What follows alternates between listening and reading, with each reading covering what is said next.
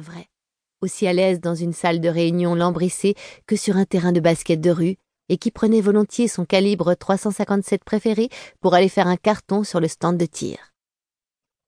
Dans les premiers temps de notre relation, il m'emmenait à son club. Il me prenait entre ses bras vigoureux au creux de son corps plus grand et plus musclé pour me montrer comment placer mes mains sur la crosse d'un 22, une petite arme assez mignonne, comment prendre ma mire au bout du canon et mettre dans le mille? Les premières fois, j'ai complètement raté la cible parce que même avec le casque, la détonation me faisait sursauter. Je tirais dans le sol ou, avec beaucoup de chance, je touchais le bord inférieur de la cible en papier. Encore et encore, Justin me corrigeait avec patience. Sa voix, un murmure grave dans ma nuque lorsqu'il se penchait vers moi pour m'aider à stabiliser ma visée. Parfois, nous n'arrivions pas jusqu'à la maison.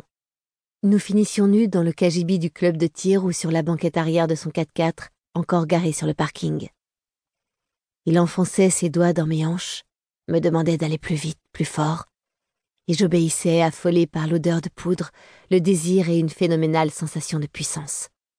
Sel, poudre, orange. Justine s'excuse et va aux toilettes. Pendant son absence, je déplace les pâtes dans mon assiette pour donner l'illusion que j'ai mangé. Puis j'ouvre mon sac à main et sous la table, j'en fais sortir un à un quatre comprimés blancs. Je les avale d'un seul coup et je les fais descendre avec un demi-verre d'eau. Puis je reprends ma flûte et je m'arme de courage pour le clou de la soirée. Justin prend le volant pour les cinq minutes de trajet qui nous ramènent chez nous. Il a acheté cette maison de ville pratiquement le jour où nous avons eu confirmation que j'étais enceinte tout droit du cabinet médical à l'agence immobilière. Il m'a emmené la visiter après avoir conclu un accord verbal comme un chasseur de gros gibier qui exhiberait fièrement son trophée. J'aurais sans doute dû m'offusquer qu'il se montre aussi autoritaire. Au lieu de cela, j'ai parcouru quatre étages et demi de pièces au parquet somptueux, aux hauteurs sous plafond vertigineuses, aux moulures délicatement sculptées à la main, et j'en suis restée béate d'admiration. Voilà donc ce qu'on pouvait s'acheter avec cinq millions de dollars. Des pièces lumineuses et ensoleillées, un toit terrasse plein de charme, le tout au milieu d'un quartier aux maisons de grès rouge superbement restaurées, blotties les unes contre les autres comme des amies inséparables. La nôtre se trouvait dans Marlborough Street, une rue plantée d'arbres, près de Newbury Street, l'artère chic, et un jet de pierre de Public Garden. Un secteur où les plus à plaindre roulent en sable, où les nounous parlent avec l'accent français et où il faut inscrire son enfant à l'école privée dès la première semaine de grossesse. Justine m'a laissé carte blanche, meubles, œuvres d'art, teintures, tapis. Que je prenne ou non du mobilier d'époque, un décorateur d'intérieur, peu lui importait. Je n'avais qu'à faire et dépenser le nécessaire pour que cette maison devienne notre chez nous. Alors c'est ce que j'ai fait comme dans cette fameuse scène de Pretty Woman, mais avec des peintres spécialistes des enduits, des décorateurs et des antiquaires, qui tous exerçaient leur art pendant que moi, alourdi par la grossesse, je passais d'un canapé à l'autre et que d'un geste gracieux, je demandais un peu de ceci, une touche de cela. Franchement, je me suis bien amusée. Enfin, je mettais en œuvre dans la vraie vie mes talents artistiques. Non seulement j'étais capable de créer des bijoux en pâte d'argent, mais aussi de rénover une belle demeure historique de Boston. Quelle période grisante. Justin travaillait sur le chantier d'une grande centrale hydroélectrique. Il y faisait des sauts de puce en hélicoptère, littéralement, et lorsque je lui montrais les derniers progrès de nos travaux, il me caressait le bas des reins, en dégageant mes cheveux de ma nuque pour y enfouir son visage. Et ensuite, Ashlyn.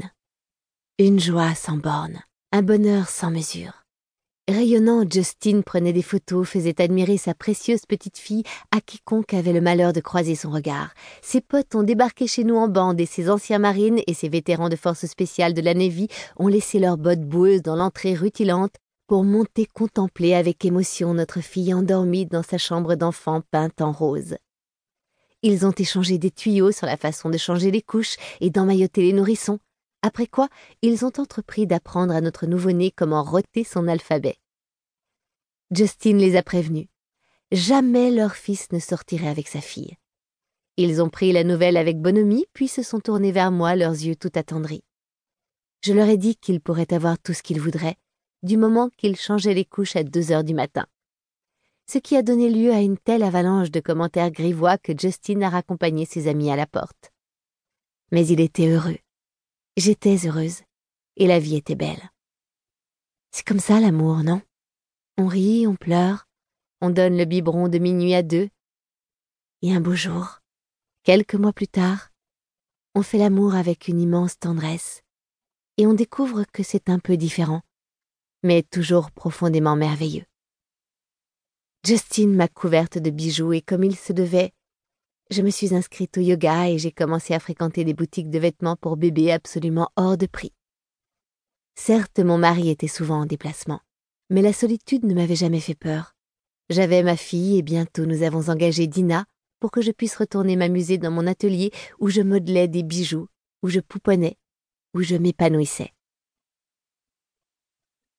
Justine ralentit la Range Rover et cherche en vain une place de stationnement le long du trottoir.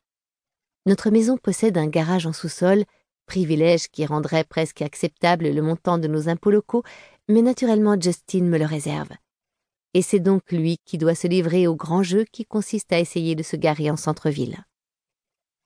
Il passe une fois devant chez nous, et par réflexe je regarde la fenêtre du deuxième étage, la chambre d'Ashlyn.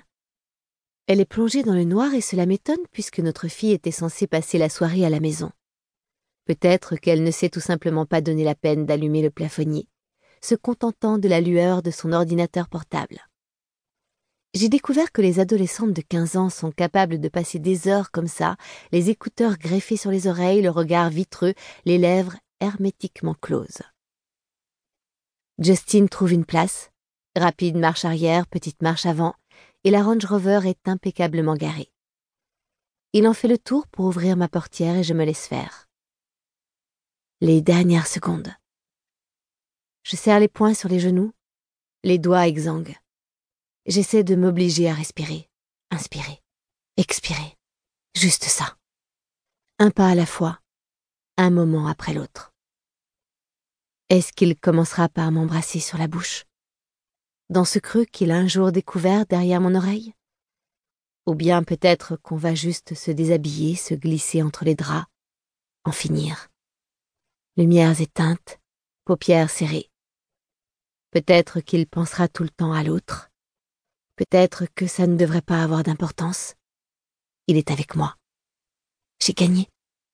J'ai gardé mon mari, le père de mon enfant. La portière s'ouvre celui qui partage ma vie depuis dix-huit ans se tient devant moi, il me tend la main, et je la prends.